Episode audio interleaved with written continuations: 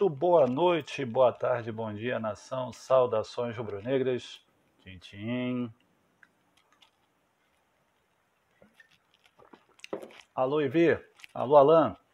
Presidente Carlos Jardim e toda a galera que adora o Tintim, rapaziada. Tamo junto. Vamos fazer aquela resenha rápida e rasteira sobre o jogo Fortaleza 0, Flamengo 3, pela rodada do Brasileirão passado. Bom, um jogo em que o Flamengo ganhou em 10 minutos de bom futebol no segundo tempo. Achei que o primeiro tempo do Flamengo foi muito burocrático, até teve mal posse de bola, controle das ações, mas acho que foi pouco efetivo, não jogou tão bem no primeiro tempo. Aí no segundo tempo, acho que o Renato deu uma consertada lá, botou direitinho o Andréas, o Thiago, adiantou o Mateuzinho, falou para o Mateuzinho apoiar mais. E a vitória, apesar de um susto logo no comecinho do segundo tempo com o David, uma bola lá do Fortaleza, mas aí uma falha incrível da zaga do, do, do tricolor do, do Leão do Pici. Pedro fez um gol e quando o Flamengo faz 1 a 0 cara, acho que os, o psicológico dos adversários fica um tanto quanto perturbados, porque eles vão pensar assim, pô, os caras já fizeram um gol, a gente vai precisar correr atrás. E quando pô, o time se abre, meu irmão, é tudo que o Flamengo precisa para os contra-ataques fluírem e as, os bons resultados ou goleadas acabarem acontecendo. Foi um jogo bom que serviu para mostrar para o Atlético Mineiro que ainda estamos na briga. Ah, com alguns desfalques, o time em certo ponto desentrosado, mas o elenco foi criado para isso, para quando ser utilizado corresponder às ações da equipe. Vamos analisar logo individualmente as atuações. Gabriel Batista, na minha opinião, foi nota 5, burocrático, a bola não chegou nele praticamente. Mateuzinho já foi muito melhor ontem do que no jogo contra o Bragantino, apoiando, mais seguro, ritmo de jogo melhor. Rodrigo Caio é um zagueiraço, jogou dentro dos conformes, tomou um cartão amarelo bobo, mas jogou muito bem. Léo Pereira é, é o que desentoa na defesa, né? Mas também acho que não comprometeu tanto.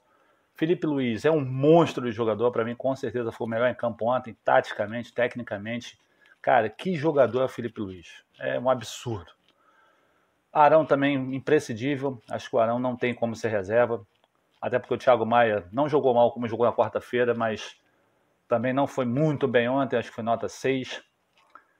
Vitinho não jogou tão bem como quarta-feira, agora foi o contrário, se escondeu um pouco do jogo, tomou um cartão amarelo também completamente bobo, vai ser vai cumprir suspensão automática contra contra quem? Juventude na quarta-feira. Andréas, dentro do, da função, apareceu mais no segundo tempo. Primeiro tempo achei que ele ficou um pouco tanto quanto escondido. Pedro, aos poucos vai ganhando confiança, fez um gol extremamente importante para a criação do resultado. Aproveitou uma bobeira da zaga e fez aquele gol bacana. Michael, dois gols, foi o segundo melhor da partida. Não estava jogando bem, Michael, mas depois que fez os gols, ganhou confiança. E os outros que entraram, Lázaro, Rodinei, João Gomes, Bruno Viana, apenas entraram, mas não, não, não brilharam, mas também não, não deixaram de jogar bem.